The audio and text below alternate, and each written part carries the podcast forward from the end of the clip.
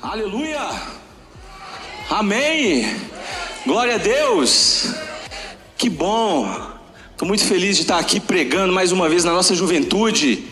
E como é que você está? Tá bem? Você já sorriu hoje? Não? Então vira para quem está do seu lado aí. Pergunta aí, você já sorriu hoje? Mas não deixa só na pergunta não. Já lança um sorrisão aí. Cadê, cadê, cadê? Mostra aqueles dentes. Eu vou aqui, ó. Eu vou aqui na minha gatinha. Você já sorriu hoje? Já? Então eu vou sorrir para você. Ah! Eu gosto disso. Tô casado.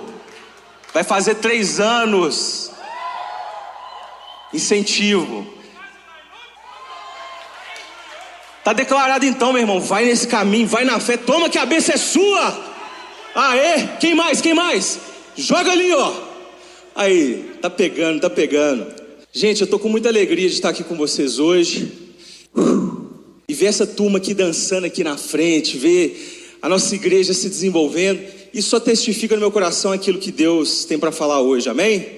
É isso aí. Então, antes, sem mais delongas, Mateus 5, 13. O que, que Deus tem a nos dizer, o que Jesus tem a nos dizer? Mateus 5, 13. Uau! Paizão, glória a Deus, te amo, amo sua vida, é nós. Glória a Deus, tem uma experiência muito legal. Participei de um encontro, ele foi o meu mentor e ali foi uma das partes divisor de água na minha vida. Glória a Deus que a gente tem essas oportunidades, pessoas que estão disponíveis nessa caminhada, estender a mão. Isso é importante porque dá um impulso na gente, joga a gente para cima.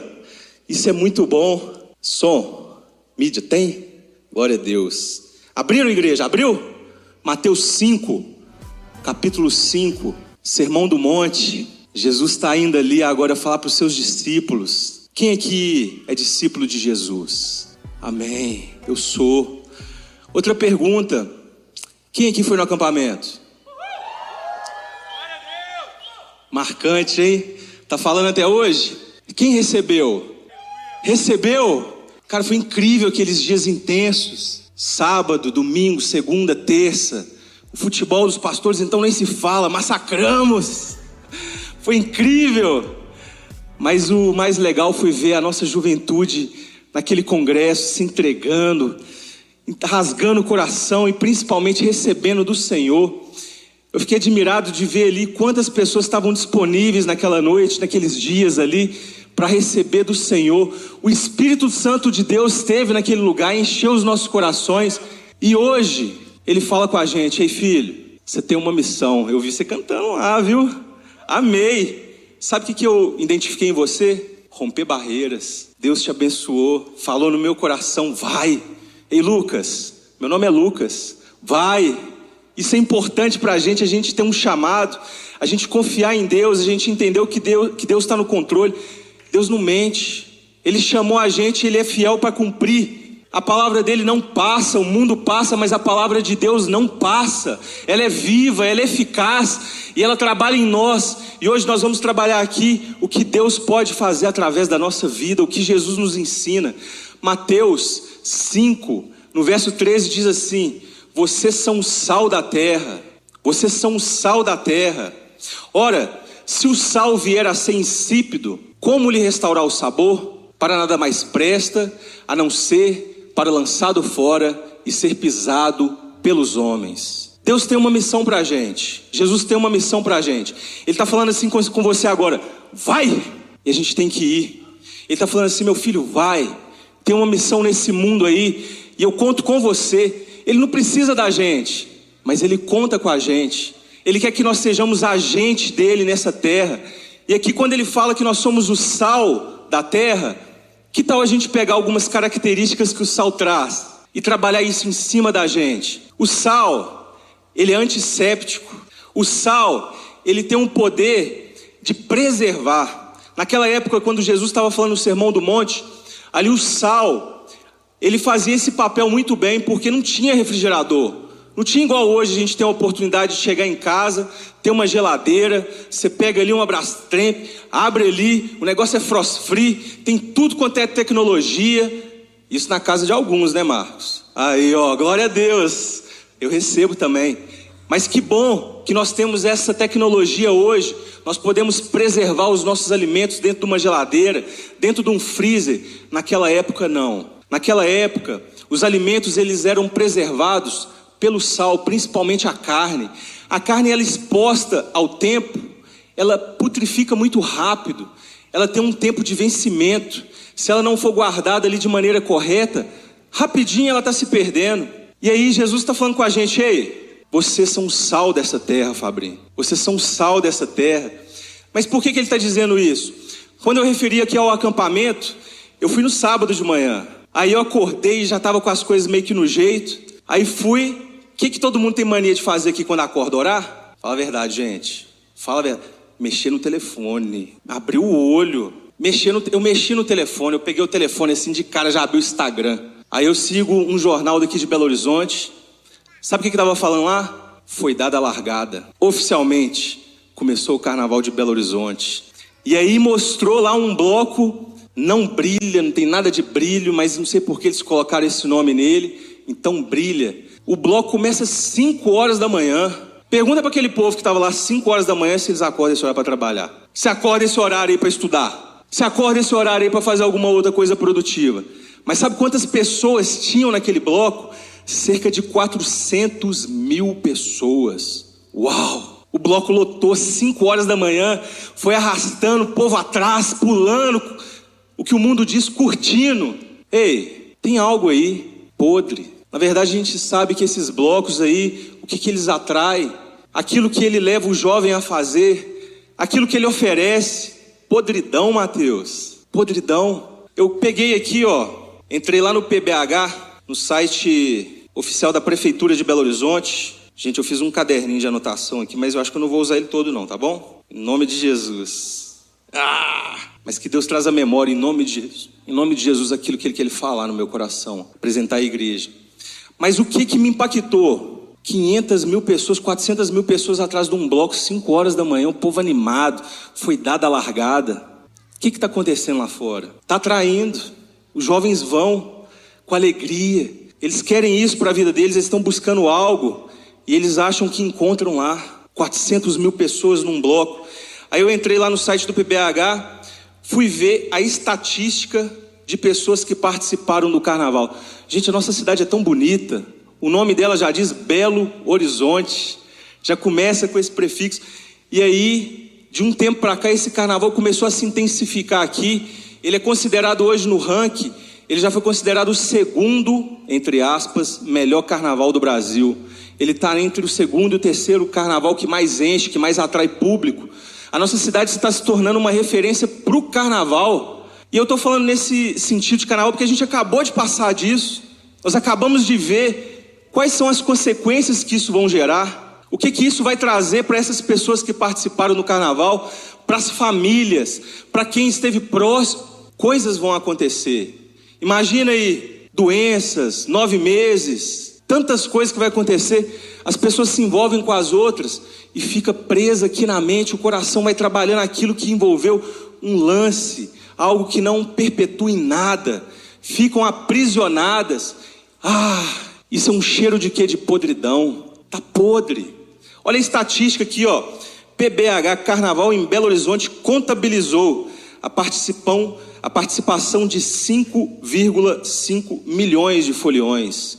5 milhões e 500 mil foliões. Encheu, lotou. Cerca de 270 mil vieram de fora. 200, esses 5,5 milhões, ele não é a população toda de Belo Horizonte que teve presente, mas é a contabilização de todos os dias. Oh, no primeiro dia deu um milhão de pessoas aqui, dois milhões, no final 5,5 milhões de pessoas na rua frequente, buscando alguma coisa, buscando alguma coisa. Ó, oh, 83% dessas pessoas eram de BH, 17% visitantes. Veio gente de São Paulo, veio gente de Recife, Rio de Janeiro, Bahia, veio gente de Pernambuco, veio gente do Sul, do Norte. Tava cheio de gente aqui. Olha, olha agora isso aqui, ó. Eu fiz questão de anotar essas questões porque isso aqui mexeu comigo. 78% das pessoas tiveram suas expectativas superadas. Buscaram alguma coisa. 78% delas tiveram a resposta do que elas estavam querendo, talvez algum prazer, alguma coisa, uma loucura. Elas tiveram essa resposta. Olha o que diz mais aqui no site. 92 dos, 92% dos entrevistados pretendem voltar na próxima edição. Vamos falar junto, tá amarrado? Tá amarrado! Em nome de Jesus. 92% querem voltar. E o negócio que não volta sozinha, traz sete consigo. Infelizmente, 50% das pessoas que foram entrevistadas têm ensino superior. Eu lembrei do acampamento o Luca Martini falando a respeito da Babilônia, que pega os jovens, aqueles que têm intelecto, as pessoas pensantes, vai trazendo para o carnaval, querem trazer para o mundo pessoas pensantes. Olha, sabia que através dos cristãos a cultura ela foi disseminada, ela foi, ela foi que espalhou mais coisas no mundo.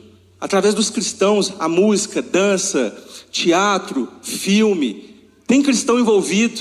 Eles querem pegar essa cabeça pensante e fazê-la pensar para o mundo. 50% das pessoas têm ensino superior. 26% dizem fazer parte do público, é muita letra, LGBTQIPN+. Eu nem sei o que significa essas siglas. Louco, gay, boiola, travesti, queen, insatisfeito. Eu não sei o que, que significa, mas tem uma resposta. São pessoas sem identidade. Elas se identificam com esses com essa sigla que não traz identidade nenhuma. Diz mais aqui, 70%, da, 70 das pessoas são solteiras, ou seja, não quer nada com nada. 70% dessas pessoas que vieram no carnaval não está nem aí para nada. A idade média é de 29 anos. Ou seja, o mundo está uma podridão. E Deus nos chama para sermos sal nessa terra. Para sermos aqueles que, de algum modo, causam alguma influência. E talvez essa influência seja de preservar. Deus conta com você. Deus conta com você. Deus conta com você, Deus conta comigo, Deus conta com você, Igreja Batista Getsemane. Deus conta conosco. Nós temos esse trabalho de preservar aquilo que Deus criou. Sabe o que aconteceu em um lugar onde estava podre? Se puder colocar aqui no telão Gênesis 6, verso 3, por gentileza, um lugar estava podre. Gênesis 6, verso 3. Diz assim: O Senhor Deus disse: Não deixarei que os seres humanos vivam para sempre, pois são morais, pois são mortais. De agora em diante eles não viverão mais do que 120 anos. Na minha versão, diz que, rapidinho, Gênesis 6, 3 diz assim: ó. Então o Senhor disse: O meu espírito não agirá para sempre no ser humano, pois este é carnal, pois este compactua com as obras da carne. E aí, sabe o que Deus fez quando ele sentiu esse cheiro de podridão subindo até ele? Ele decidiu acabar com tudo que ele tinha criado. Mas lá no verso 8 diz assim: ó, porém Noé encontrou favor aos olhos do Senhor. Nós somos esse Noé. Nós temos que ser essas pessoas que aonde há um lugar que a podridão quer reinar, Deus encontre favor em nós. Deus encontre no nosso coração quebrantamento, Deus encontre em nosso coração a vontade de fazer a obra dele. Deus quer entregar nas suas mãos uma obra grande. Deus quer entregar nas nossas mãos algo que vai ficar marcado nessa terra. Quantas vezes a gente tem falado sobre essa questão do avivamento, sobre a questão de vivificar, mas em nós tem que começar primeiro essa atitude. Ei, Deus quer fazer uma obra através da nossa vida. Em nome de Jesus. Um outro lugar onde que tem uma passagem que diz que Deus encontrou ali podridão, é em Gênesis 18, vai tratando ali Abraão, quando ele chega para Deus e fala: Deus, não destrói essa terra, Sodoma e Gomorra. Ele achou ali a pior podridão possível, mas ele falou com Deus: Deus, se tiver 50 justos nessa terra, o Senhor permanece com esse lugar intacto. Deus vira para Abraão e fala assim: por amor aos 50, eu não, não vou destruir essa terra mas não tinha 50. Aí Abraão vira para Deus e fala novamente: Deus, mas se tiver 45? Aí ele fala com Abraão: Se tiver 45, eu não vou fazer nada ali, porque eu achei justo ali que me representa. Não tinha 45. Deus, se tiver 40, 30, 20, 10, Deus fala assim: Abraão, eu não achei justo. Eu não achei alguém que eu posso fazer a minha obra através da vida dele. Aí o que, que Deus faz? Lança fogo em Sodoma e Gomorra. A gente sai do culto aqui que a gente vem, entrega aqui no altar tudo aquilo que o nosso coração está sentindo, tudo aquilo que tem passado dentro de nós. Agora é a nossa vez, nós estamos recebendo, nós estamos nos tornando cheios, é hora de nós agirmos. A igreja, ela tem esse papel, ela é o sal, o sal ele não fica no saleiro, o sal ele vai para fora, se ele ficar dentro do saleiro, o que acontece? Ele petrifica, ele se torna insípido. Deus tem com a gente um compromisso e Ele quer que nós façamos isso além daqui. É muito bom esse momento que nós estamos aqui de comunhão, um louvor maravilhoso, ver a turma aqui na frente junta, isso é maravilhoso, mas nós temos uma missão, agora é daqui para fora, vamos, nós somos sal para essa terra. Olha, uma outra função que o sal tem é gerar sabor. Às vezes o lugar ele está fraco, ele não tem gosto de nada, ele não tem ali sabor nenhum, está fraco. O sal ele tem esse essa característica, ele chega sem ser notado, mas ele influencia o ambiente onde ele está. Ele gera sabor naquele ambiente aonde ele se promove. O sal, ele gera sabor. Uma picanha, você come uma, uma carne sem sal, você fala assim, nossa, velho, pode ser a melhor que tem, Angus, não é? Uma marca boa, Wagyu, uma raça de, de, de boi que é macia. Mas se não tiver sabor, para quê? O sal ele tem essa função de onde ele está, ele conseguir gerar esse sabor. Nós somos sal dessa terra. E Deus vira e fala com a gente: vai. E às vezes a gente não quer ir porque a gente fica com medo, talvez venha aquele receio. Mas a Bíblia diz que Deus não nos deu um espírito de covardia, mas nos deu um espírito de temor, de equilíbrio e de amor. Ele está com a gente. Deus nos deu esse espírito. Nós temos condições de fazer a diferença onde nós estamos. Eu lembro que a primeira vez que quando Deus começou a usar minha vida, eu falei assim: Deus, e aí? Tomei minha decisão. Pronto. E agora? Como é que eu vou agir?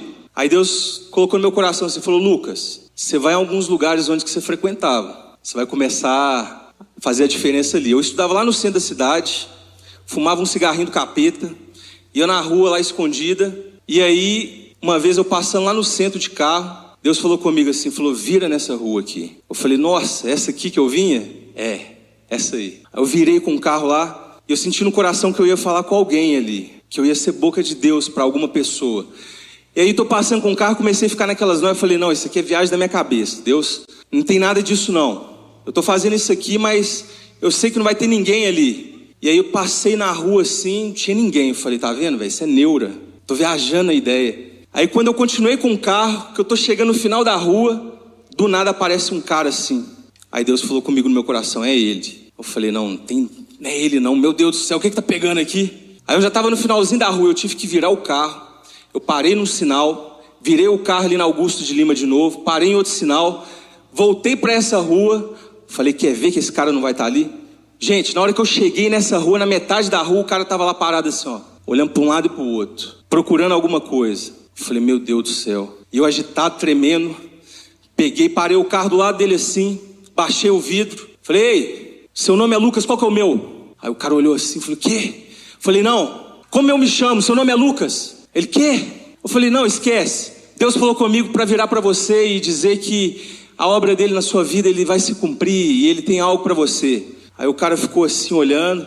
Falou: Como assim? Eu falei: Eu não sei. Deus falou para eu vir aqui falar alguma coisa para você. Eu tô te falando isso. E pode ter certeza que às vezes um deserto que você está passando, Deus está com você. Mano, ele começou a chorar, velho. Eu falei, que isso, velho? O que está acontecendo, mano? Eu falei, Deus, o que, que você estava fazendo, pai?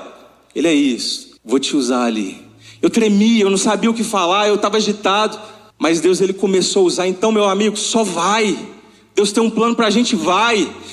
Lá em Êxodo 14, no verso 15, diz assim: Moisés ele busca a Deus e fala assim, e Deus fala com ele, fala assim: Moisés, o que que você quer comigo? Fala com o povo que marche. Moisés estava de frente para o Mar Vermelho ali agora, tirando o povo hebreu da escravidão lá do Egito. E ele se depara com o mar, o mar está fechado na frente dele. E Deus fala com ele assim: Faz o que você tem que fazer. Eu já assinei embaixo. Só faz o que você tem que fazer. Ei, Moisés, vai. Não fica parado, não. Eu já assinei. Vai. Deus fala isso com a gente. Faz o que você tem que fazer. E o Marcão, eu lembro que a partir daí, eu comecei a começava a ver uma pessoa na rua, falei assim, Deus, e aí, esse aqui vai? Vai. Ô meu irmão, você tá bom? Prazer, meu nome é Lucas, já falava com segurança, que você tem um dia abençoado, tá tudo bem? Você já orou hoje? Não. Posso orar com você? Pode.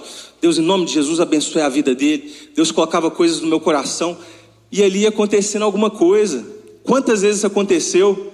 Eu falo assim: Uau, Deus, obrigado porque você está me usando. Deus, obrigado porque você está fazendo com que eu faça parte daquilo que você quer sobre a minha vida. E eu falei, gente, isso aqui é incrível. E a partir daí, eu comecei a fazer isso mais vezes. Eu trabalho com vestimenta. Tenho uma loja e meu pai, nossa família, nós temos uma alfaiataria militar. E aí a gente roupa para o exército, para a aeronáutica, para a marinha. E aí a gente começou a atender as turmas. Aí um vai indicando o outro, vai falando. Aí daqui a pouco a gente começou a atender além daqui da região de Belo Horizonte, a gente começou a atender em outros lugares. Aí fomos no interior de Minas. Daqui a pouco a gente foi expandindo um pouco mais. Daqui a pouco o pessoal lá do Rio começa a ligar pra gente. E aí uma pessoa me indicou para um coronel. Eu falei, ó, oh, tá evoluindo. Tô conseguindo chegar num coronel. E aí ele pediu pra, pra gente fazer uma roupa. Eu peguei e comecei a fazer essa roupa com muita rapidez, fiz com qualidade, entreguei para ele rápido. Ele agradeceu, ele precisou de usar essa roupa num evento. E ele virou e falou assim: Ó, oh, gostei do seu trabalho, vou te indicar para os meus amigos. Falei, beleza, glória a Deus, vamos lá, é isso aí. E aí ele realmente indicou para os amigos dele. Passou um tempo, daqui a pouco eu recebo uma ligação: Boa tarde, tudo bem? O senhor Lucas? Falei, caramba, senhor Lucas, sou eu. Aqui é o capitão, fulano de tal, sou secretário direto do Brigadeiro aqui do Rio de Janeiro.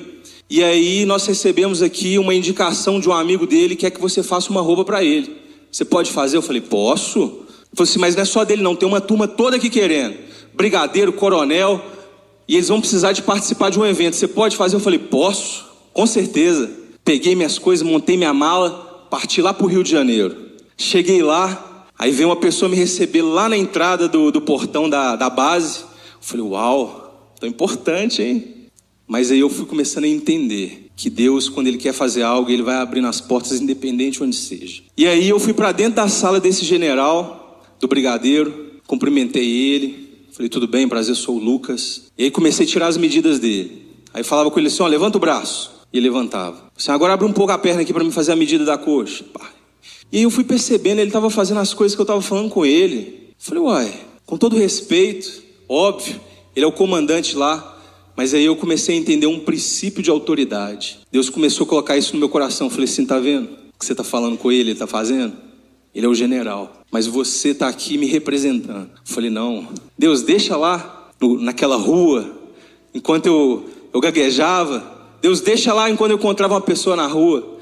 Eu falei assim: vai aqui. O crente tem esse poder, gente. O crente, aonde ele está, ele pode fazer uma diferença.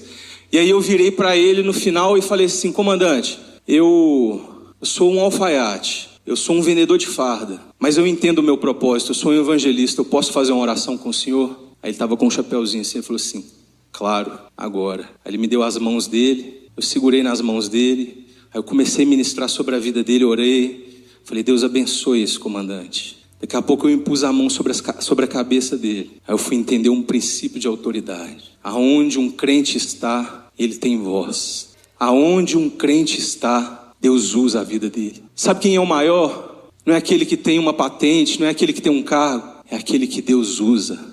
Porque você está representando Ele, não é o seu nome que está sendo elevado ali, é Deus trabalhando através da sua vida. Nós temos esse poder de influenciar onde nós estamos. Nós temos que entender quem nós somos. Nós somos filho de Deus. Jesus ele nos ensina o caminho que nós temos que andar. E a partir dali eu comecei a entender que nós temos uma autoridade para onde nós chegarmos, nós fazemos aquilo que Deus fala no nosso coração. Sal nessa terra, sal nessa terra. Eu vi lágrimas no olho, nos olhos daquele general. Eu acredito que até então alguém não tinha feito isso. Deus quer usar a sua vida. Sabe o que eu aprendi também? Todos precisam de uma palavra. Todos precisam de uma palavra. E a palavra de Deus ela é viva e eficaz ela faz por si só. Ela só precisa de alguém que esteja disponível. Ela só precisa de alguém que fala: Eis-me aqui. Eis-me aqui, Jesus. Deus quer usar a nossa vida. Igreja Batista já disse, ele quer nos levar além. Ele quer fazer história através de você. Qual que é a sua disponibilidade? A sua casa, como é que ela está? Precisa de uma voz? Os seus pais, quanto tempo você não fala, pai, eu te amo. Mãe, obrigado por tudo. A Bíblia diz para nós honrarmos os nossos pais. Honre o seu pai, a sua mãe, para que prolongue os dias na terra que o Senhor, seu Deus, lhe dá. Deus está te dando uma terra, e essa terra, o que, que você vai ser nela? Você vai ser sal, ou você vai deixar se tornar insípido, sem sabor? O que, que você vai fazer? Outra função do sal é gerar sede. O sal ele gera sede. Ah, aonde o sal está, as pessoas querem mais. E se as pessoas te encontrarem e ver que através de vocês brilha uma luz e que essa luz é Jesus, ei, eu quero mais dessa luz, eu quero mais disso na minha vida. Gera sede aonde você estiver, meu irmão. Nós somos sal nessa terra e Deus conta conosco, Jesus conta conosco. Vamos, não tem por que a gente ficar parado, o tempo é agora, é hoje. Vamos, vamos. Ei, ele é fiel, a palavra dele é fiel. Vamos, só vai, só vai. O sal ele tem essa função. O sal ele tem essa função e nós como igreja, nós temos que entender também que o sal, o sal ele não é, já viu aquela comida que quando está com sal demais, ela fica intragável. Esse não é o papel da igreja, a igreja não tem esse papel acusatório. Nós temos o papel de transmitir a mensagem de Jesus. Nós não temos o papel de sermos juízes, esse não é o nosso papel. Nós temos o papel de fazer uma diferença, de sermos influenciadores em algum lugar onde nós estivermos. Nós temos isso em nós. E para nós termos essa, essa condição de agir, um pouco antes, no verso 3, Jesus vem trabalhando aqui no Sermão do Monte, as bem-aventuranças. Ele vem falando sobre a ética absoluta do reino. Ele vem trabalhando aqui o caráter do cristão. Quando a gente vem aqui nas bem-aventuranças, não é porque nós temos que ter alguma dessas bem-aventuranças, bem-aventuranças acentuadas, ou então nós buscarmos melhorar uma ou outra. Não, quando Jesus está em nós, nós temos esse caráter por completo, porque esse é o caráter de Jesus. Quando nós estamos aqui nessas bem-aventuranças, Jesus viveu isso aqui nessa terra como homem. A palavra ela se tornou carne e Jesus viveu isso aqui como homem. Essas bem-aventuranças vem dizendo aqui bem-aventurados pobres em espírito, porque deles é o reino dos céus. Esse pobre, ele traduz como aquele que chega diante de Deus sem ostentação nenhuma, sem chegar diante de Deus e falar assim: Ei Deus, olha o que eu trouxe aqui, olha o que eu conquistei nessa vida aqui, eu apresento isso diante do Senhor. Não, traduz aqui como meramente de forma bem indireta, talvez como um mendigo, aquele que vai chegar diante de nós quando ele vem pedir alguma coisa, ele não tem nada para reivindicar. Ele necessita daquilo que você pode oferecer para ele. Bem-aventurados pobres em espírito, porque deles é o reino dos céus. Bem-aventurados que choram, porque serão consolados. Ei, felizes são aqueles que choram ainda, que se arrependem, porque pecam. Felizes são aqueles que têm coragem de chegar diante de Deus e falar assim: Ei Deus, eu pequei contra o Senhor e eu não vejo alegria nenhuma de trazer esse pecado comigo. Bem-aventurados são os mansos, porque herdarão a terra. A terra não é daquele que tem mais poder, daquele que tem mais título. A terra não é aquele que está ocupando um cargo talvez tão elevado. A terra aqui ela é daqueles que são mansos, que são os mansos aqueles que têm é, um caráter equilibrado, que são dominados, que conseguem dominar suas emoções. Bem-aventurados são os mansos, que são adestrados, que conseguem ter a mansidão diante de uma situação. Bem-aventurados são os que têm sede e fome de justiça, porque serão saciados. Ei, a nossa fome é de quê? Nós precisamos ter essa fome e sede de justiça de Deus. Está nele. Felizes são esses que têm essa sede, essa fome de justiça. Bem-aventurados os misericordiosos, porque alcançarão misericórdia. Misericórdia é se compadecer com a miséria do próximo. Não é você simplesmente olhar aquilo que o outro tem necessidade, mas é você se colocar no lugar dele, entender e poder ajudar a resolver a situação, você se tornar disponível. Bem-aventurados são os misericordiosos, pois encontrarão misericórdia. Bem-aventurados os limpos de coração, porque verão a Deus. Bem-aventurados aqueles que não carregam nada, que não trabalham o passado dentro do seu coração, que não tem mácula. Bem-aventurados são esses, porque chegarão diante de Deus. Bem-aventurados são os pacificadores, porque serão chamados filhos de Deus. Aquele que equilibra a situação, aquele que não acentua, aquele que não coloca mais lenha na fogueira. Bem-aventurados são esses.